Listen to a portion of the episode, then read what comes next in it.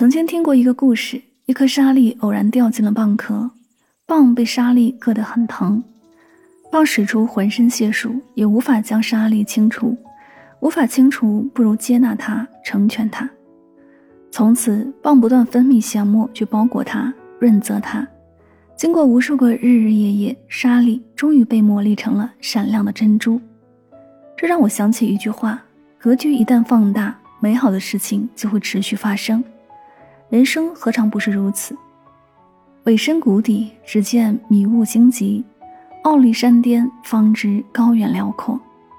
经历越多，越明白，真正困住一个人的，不是问题大小，而是格局。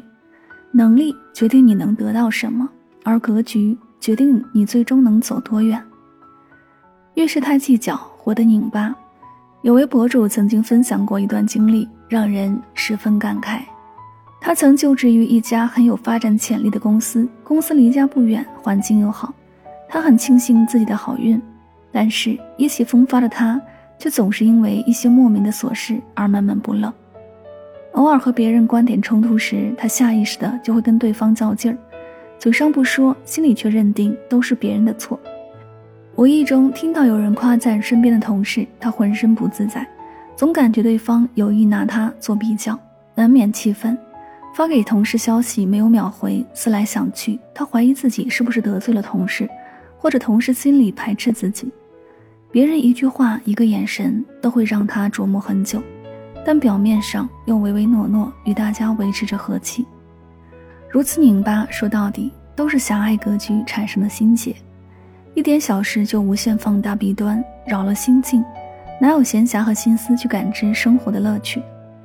丰子恺说过：“心大了，事儿就小了；心小了，事儿就大了。做人懂得释怀，才能放过自己；抛掉执念，才能活得坦然。生活总有遗憾，总有无奈，何必耿耿于怀，让自己陷入无休止的内耗，心力交瘁？那些豁达从容的人，不是没碰到过唧唧歪歪的破事儿，只是他们从不把破事儿当回事儿。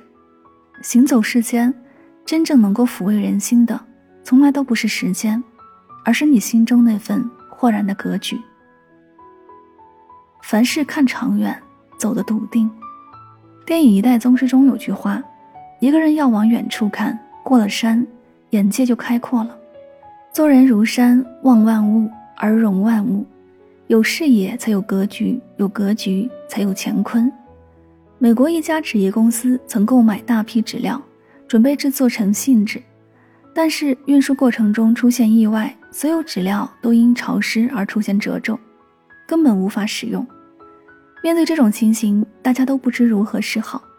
有人提议将这些受损纸料全部退还给供货商，以减少损失。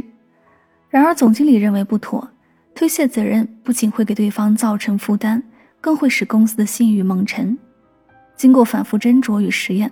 他们决定在这些卷纸上打上一排小洞，让纸片很容易撕成一张一张。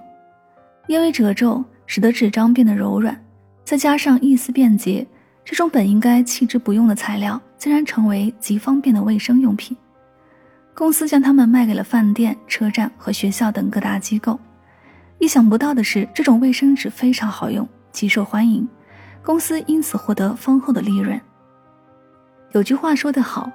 偶然的成功看运气，必然的成功看格局。一个人若目光短浅，只注重眼前利益，而不够长远，必然难有所成。真正优秀的人，稳得住自己，也容得下别人，不纠结一时得失，不囿于方寸之间。格局越大，对事物的认知更全面、更深刻，因而更有可能做出准确无误的判断。正所谓，胸中有沟壑。眼里存山河。当你跳出自我，以客观从容的态度去应对问题，你才能看得更远，走得更稳。生命原本就是一场历练，唯有经受住磨砺，才更具有生存的价值。心存大格局，人生不设限。提升格局，人生才能拥有无限可能。一个人应该要如何提升自己的格局呢？容他人所不能容。生活难免磕磕碰碰，那些无关紧要的事情没必要锱铢比较，你看不惯的越多，烦心事越多。能容人者亦容之，只有放下别人的错，才能解脱自己的心。心思狭隘，前路越走越窄；胸怀辽阔，日子越过越顺。第二，扛得住当下的苦。人生在世，没有谁能顺风顺水，总会遭遇挫折和磨难，总要一个人在漫漫长夜中承受煎熬。难而不怨，苦而不诉，熬过人生低谷，才知何为担当。当你扛过所有的苦，你会发现，自己远比想象中的勇敢，而那些打不倒你的，只会让你变得更加强大。第三，不计较一时得失。凡事只考虑自己，不顾及旁人，只看见眼前的蝇头小利，赢得了一时，却赢不了一世。不在小事上纠结，不在繁琐中算计，就不会被内心的执念所折磨。人生的豁达贵在不计较，看淡得失，才能活得从容自在。四以利他思维利己，人与人之间是相互的，站在对方的立场，顾全别人。在某种意义上，就是成全自己。利他思维的本质，就是营造利人利己的双赢局面。弱者护财，强者护台。真正的智者，早已具备了利他思维，因而获得长足的发展。一个人的格局不是与生俱来的，修炼自己，提升格局，你的人生注定不会平凡。很喜欢一句话：格局之上，所见之处，步步皆景。当一个人心有格局，目光所至皆是心之所向。格局越大，越容易感悟到生命的浩瀚与蓬勃，因而从容豁达，活得坦然；格局越小，越容易拘泥于眼前的方寸与得失，因而狭隘局促，活得狼狈。